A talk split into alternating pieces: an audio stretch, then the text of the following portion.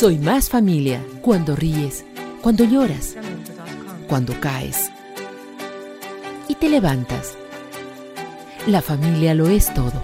Soy más familia. La familia es amor, paz, tranquilidad, pero también tenemos malos ratos. En fin, somos familia. Presentado por Revista Digital Soy Más Familia.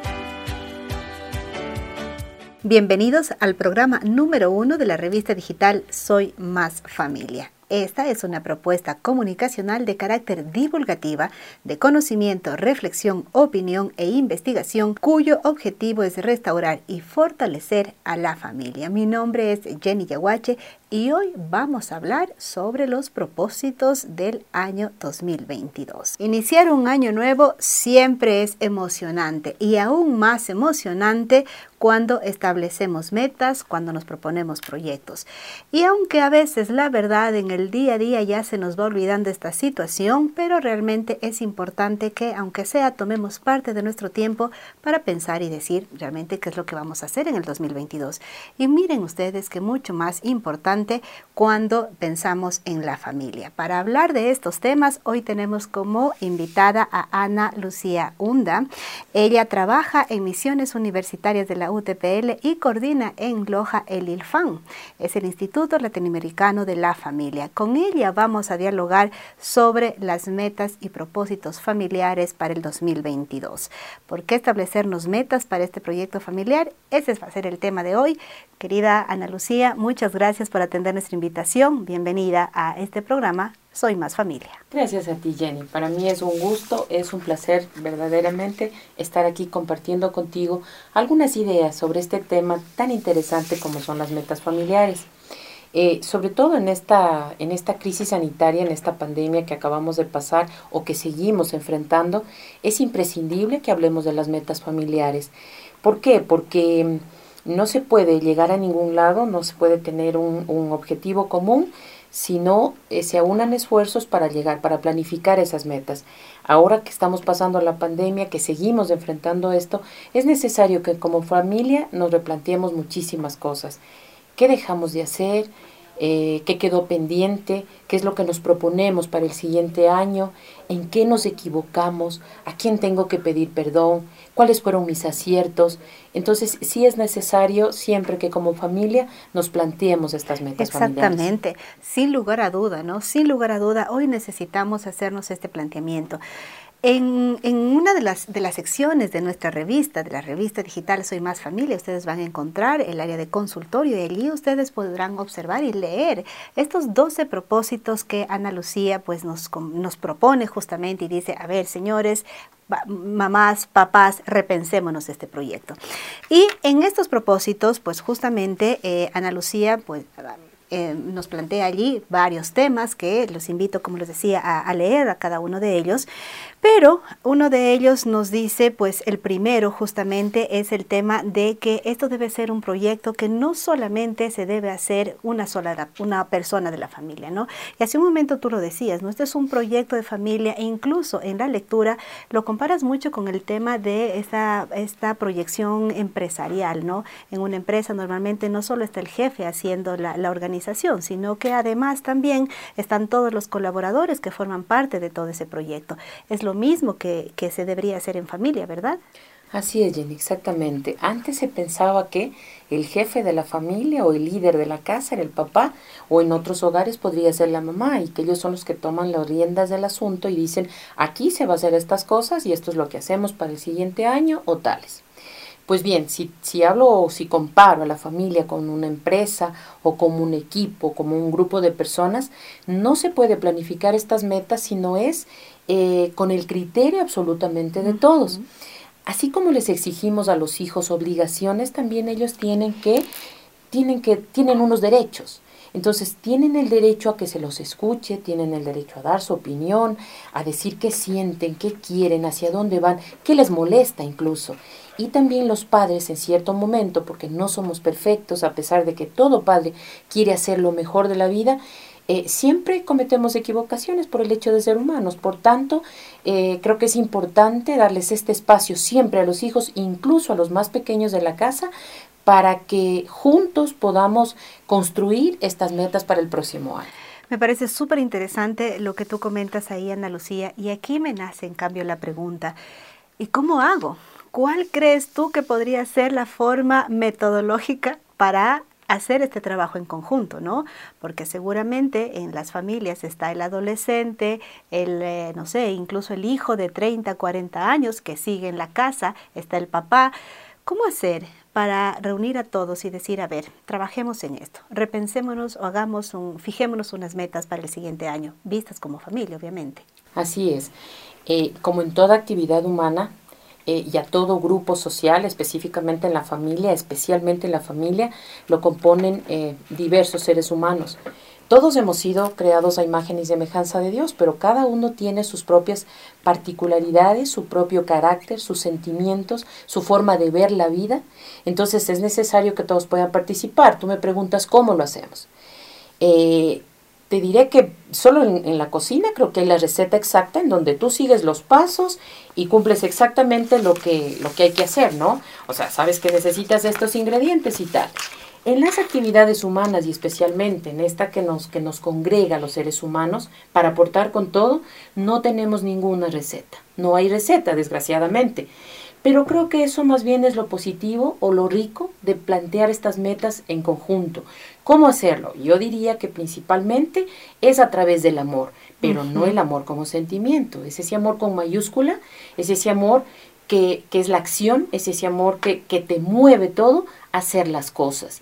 Pienso que es el amor, pienso que es la voluntad y también la disciplina y la responsabilidad. Entonces, eh, tratando de, de, aunar estos esfuerzos, pues, y le das el espacio y le escuchas al otro qué piensas, qué quieres, qué sueñas, qué te gustaría tener. De repente a veces uno se, eh, la siguiente año yo quiero comprar una casa nueva, un carro nuevo.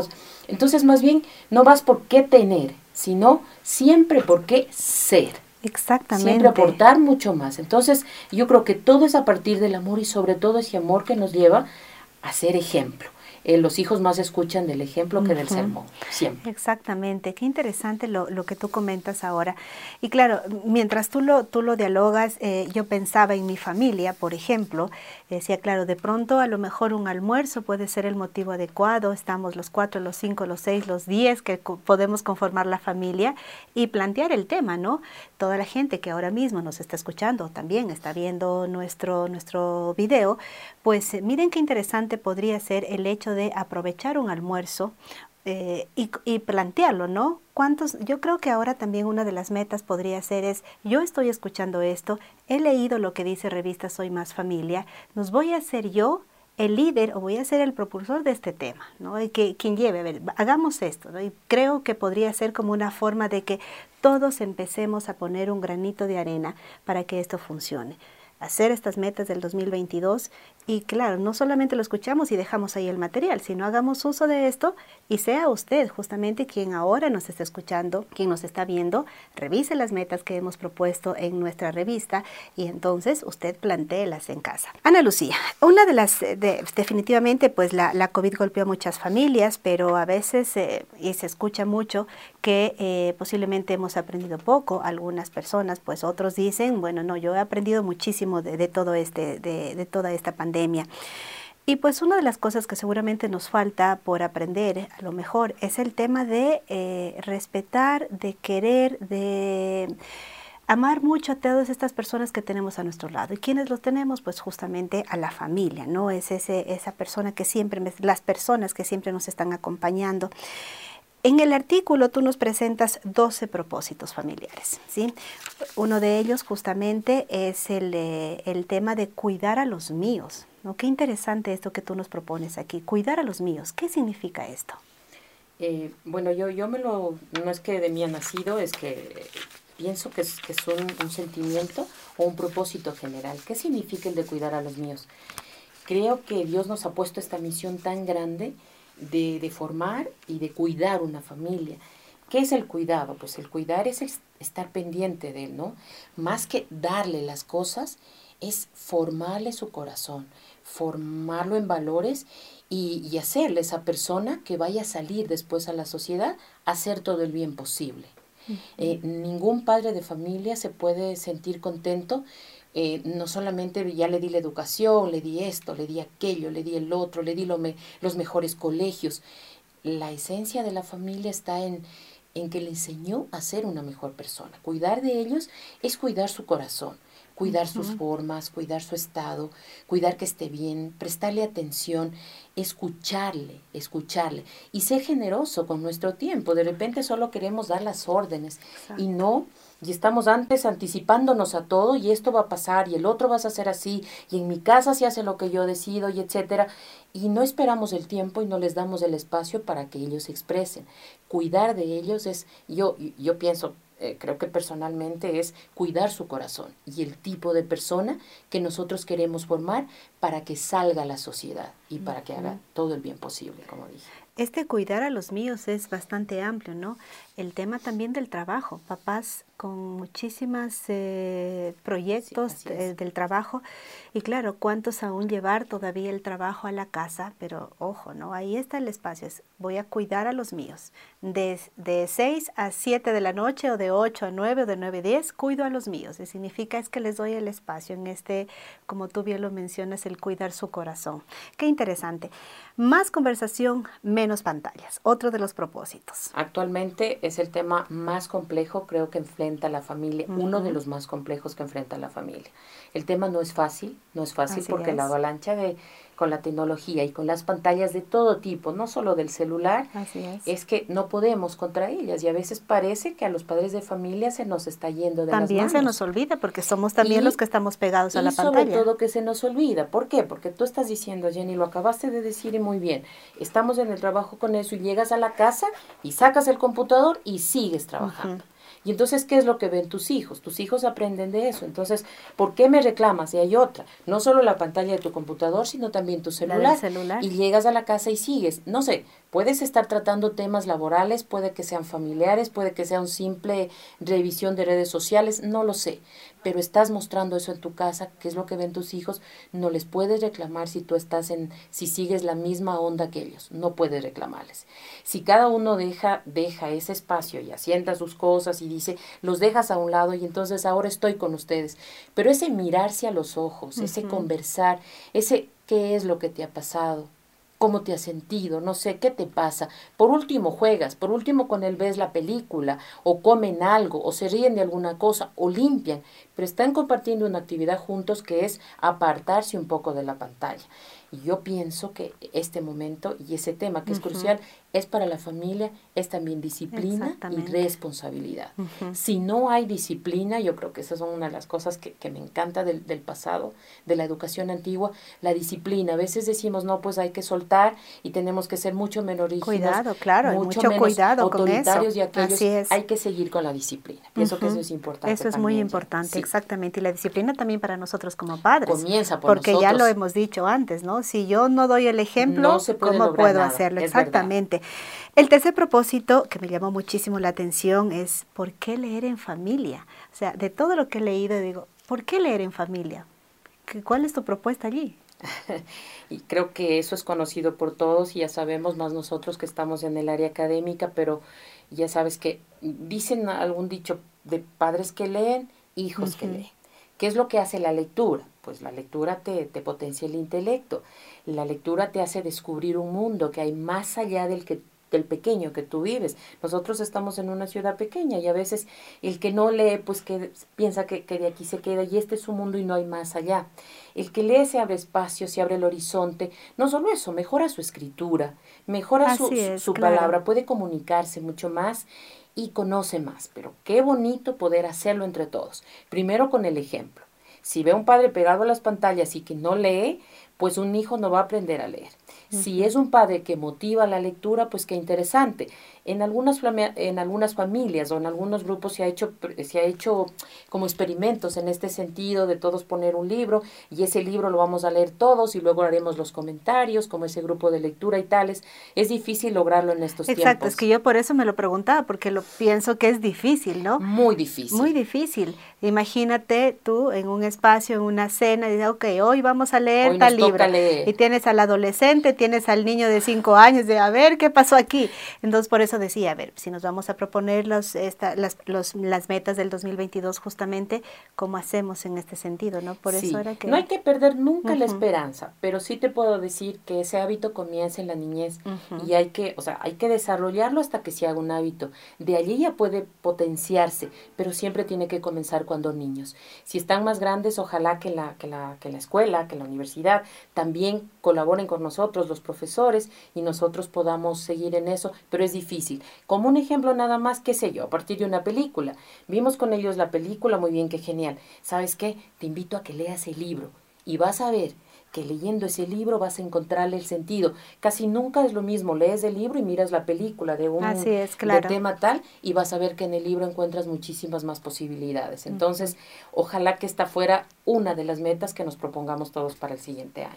Sí, sí, me parece súper interesante porque a veces dejamos el tema de las lecturas para la cuestión académica, para que ellos hagan las tareas, pero no como meta para el tema familiar, no Meta 2022. Otro de los propósitos que, que se plantean en, tu artículo habla acerca de los hábitos saludables, ¿no? Esto yo sí podría decir que sin duda es súper importante. Te cuento que en mi casa lo estamos haciendo y nos ha ido bien. Finalmente, en realidad, ha sido un tema que nos une, ¿no? Veo a mi hijo que también está en la misma línea, mi nena que le cuesta un poquito, pero bueno, entiende, entiende y, y ha sido un proyecto de la casa tú lo propones y me parece súper interesante. ¿Por qué hacer esta propuesta? Eh, tú lo estás diciendo en este momento, ya lo pusieron en práctica y vieron que eso mejora absolutamente todo, todo en tu casa, toda la salud de la familia. Y es un tema de, de, salud familiar, realmente es un tema de salud familiar. Pero, ¿por qué? Primero porque los une también, primero porque los une. Luego porque efectivamente, si tienes hábitos saludables, pero en todo sentido, la alimentación sana, el hacer ejercicio, el tener tu estado emocional, ah, porque hay que cuidar eh, todos estos componentes que parte, son parte de tu salud integral. Entonces, esos, esos hábitos saludables que hacen es que mejores la salud de toda tu familia. ¿Que cuesta? Claro que sí. A veces al empezar el año todos dicen, o tal vez la madre individualmente, o el hijo adolescente dice, este año me propongo bajar de peso y voy a hacer esto y aquello. Entonces, no pueden haber metas aisladas en la familia, porque además, mira, cómo controlas, por ejemplo, solo tu comida que vas a hacer y el resto de las personas y los que quieren comer más rico y este de acá está comiendo saludable. Entonces, la idea es que podamos lograrlo entre todos. ¿Pero por qué? Porque hay que cuidar la salud integral de toda la familia. Y parte de eso es, todo, la alimentación, eh, tu salud física y también tu salud emocional, que son parte de todo. Que es de todo lo que estamos hablando finalmente Exactamente. Sí, sí, y, y, en realidad así es, ¿no? Porque la mamá dice, bueno, yo me pongo a dieta y solita ella y ahí ya no está estamos proponiéndolo para que sea justamente este una la proyección o sea sean las metas del 2022 y que estas metas sean de familia Ana Lucía, además, en este artículo, que ya les he dicho antes, lo encuentran justamente en nuestra sección de propósitos, perdón, nuestra sección de consultorio, así se llama. También nos hace constar otros propósitos como organizar las tareas, fomentar el ahorro, temas claves, educación de la voluntad, aprender a manejar las emociones, siempre agradecer, la resiliencia, vivir la generosidad. Y me quiero quedar con uno de ellos, que es justamente sobre el que ahora vamos a, a preguntar y vamos a del hogar, que es la, la familia es unidad. Eh, así justamente tú eh, propones allí una, una de las metas. Y en, en esto justamente eh, Ana Lucía nos dice, no hay nada más importante para el éxito de la familia que la unidad. Dice, podemos tener diferencias en gustos, opiniones o caracteres, pero siempre debemos conservar la unión de las familias. Si hay algo que nos divide, hay que enfrentarlo, ¿no? A mí justamente me pareció muy interesante y hay algo que se menciona allí que es eh, el aceptar a los miembros de la familia tal como somos, ¿no? El uno tiene sus, sus ideas, el otro tiene sus formas de responder seguramente, pero algo que me gustó muchísimo en lo que tú uh, comentas o en lo que tú nos propones es el tema de los juicios de valor. Y eso justamente cuánto a veces nos cuesta, ¿no? Nos cuesta el solamente escuchar sin opinar. ¿Qué podríamos hacer allí? Porque esa es una meta que realmente me parece súper importante para el 2022 y a veces incluso creo que puede ser también un tema de las mamás que decimos mucho más de lo que no deberíamos decir. Lo primero, escuchar. Exactamente, Jenny. Así es, creo que es así. Siempre que nos quieren decir algo, ya está nuestra mente pensando qué le voy a decir a esa persona, qué le voy a decir, y no nos detenemos, dejar la mente en blanco y escucha lo que tiene que decir el otro. Esto de la unidad creo que es fundamental. Y creo que todos los temas otros que se tratan, por ejemplo, educación de la voluntad, eh, el equilibrio emocional, eh, qué sé yo, el vivir la generosidad, todos esos temas tienen que ver con la unidad. Y yo pienso que la unidad familiar solo se la consigue con este, con este verbo que te decía antes, con este motor que es el amor. Eh, la unidad se la consigue con, cuando tú estás decidido a entregarlo todo, cuando tienes esa predisposición, cuando tu voluntad se va a mejorar al otro. Siempre la unidad se consigue cuando piensas en el otro, no cuando estás pensando en ti mismo. Cuando cambias tú, cambia todo alrededor. Entonces tú ves que, qué sé yo, se te fue una palabrita y tú eres mi hijo o mi esposo o qué sé yo, mi hermano y me ofendiste. Entonces ahí, ahí viene la unidad, viene cómo respondo yo, no cómo reacciono, sino cómo respondo. Si tú me ofendiste, aquí está el amor o está la caridad, la que me permite pasar por alto esa ofensa o esa palabrita que se pasó de tono o lo que sea, sino mirar más allá y comprender a la otra persona por qué se le fue esta situación. Yo creo que la unidad solo se consigue cuando uno se, se dona, cuando uno se entrega y cuando uno decide vivir para o por los demás. No solo piensa en uno.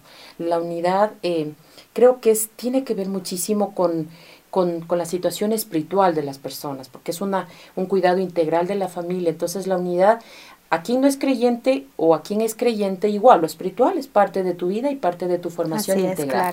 Entonces que yo pienso que lo podemos conseguir a través del amor, que en el caso de mío que soy creyente, pues solo puede venir de Dios y es el que me regala el perdón, el perdonarte cuando dices una palabra que se fue de tono, el ayudarte, a mí me tocaba lavar los platos hoy, el otro no, yo no lo hago porque le tocaba a mi hermano. Entonces no, yo lo voy a hacer hoy pero le ayudo al otro para que el otro día lo siga haciendo. No es que yo me cargo todas las veces y digo, no, la unidad hace que uno ceda siempre y que sea más generoso y que siempre valore más la las relaciones familiares antes que la propia razón. En ese sentido, preguntaba antes el tema de los juicios de valor. A veces nos cuesta muchísimo, ¿no? El, el, el tener la boca cerrada y escuchar al otro. ¿Se te ocurre ahora mismo, nos podrías decir alguna técnica, cómo lograr esto, en realidad cerrar la boca y escuchar? Así como técnica y te decía como receta no hay. Personalmente y en, o sea, mi propia experiencia, solo te puedo hablar de mi vida, la receta es esa, mirar al otro desde, desde el amor mirarle desde el del amor, o sea, no hay. Y hay una, una técnica o una palabra o una, se llama virtud cardinal en el tema de, este de la, digamos, en el tema de la catequesis, es la prudencia. La prudencia. Y creo que con la prudencia se logra muchísimas cosas, muchísimas cosas. Cuando uno se calla, cuando uno se calla, no sabes lo que se puede lograr. Pienso yo que una de las cosas que podemos poner en práctica es la prudencia. Pensar siempre mil veces y hablar y nunca en familia hablar con la cabeza caliente y decir lo que te viene la primera vez, pero hay que respirar, hay que, yo pienso que solo Dios nos, nos da esas bellezas, pero cuando uno no es creyente, ¿de dónde le viene? tal vez de la razón, pero dice, no, Ana, la prudencia, cállate ahora y escucha, y siempre uno gana mucho más cuando escucha que cuando habla demasiado. Y en familia es muy importante eso, más bien, no hablar con cabeza caliente, como se dice, ¿no? Ok, muy bien, pues eh, eh, hemos llegado ya a la parte final. de Ana Lucía, nos ha encantado muchísimo compartir estos minutos contigo, pues seguramente te estaremos invitando nuevamente, hay que hablar mucho de estos temas y eh, contamos, te contamos a ti y contamos a toda nuestra audiencia que justamente tenemos una revista especializada en los temas de familia. Se llama Soy Más Familia, así que los invitamos a que nos sigan a través de nuestras redes sociales. Ana Lucía, nos ha encantado conversar contigo en este momento. Gracias por compartirnos justamente estos 12 propósitos, metas para el 2022, la invitación para que todos los pongamos, nos pongamos a trabajar en esto.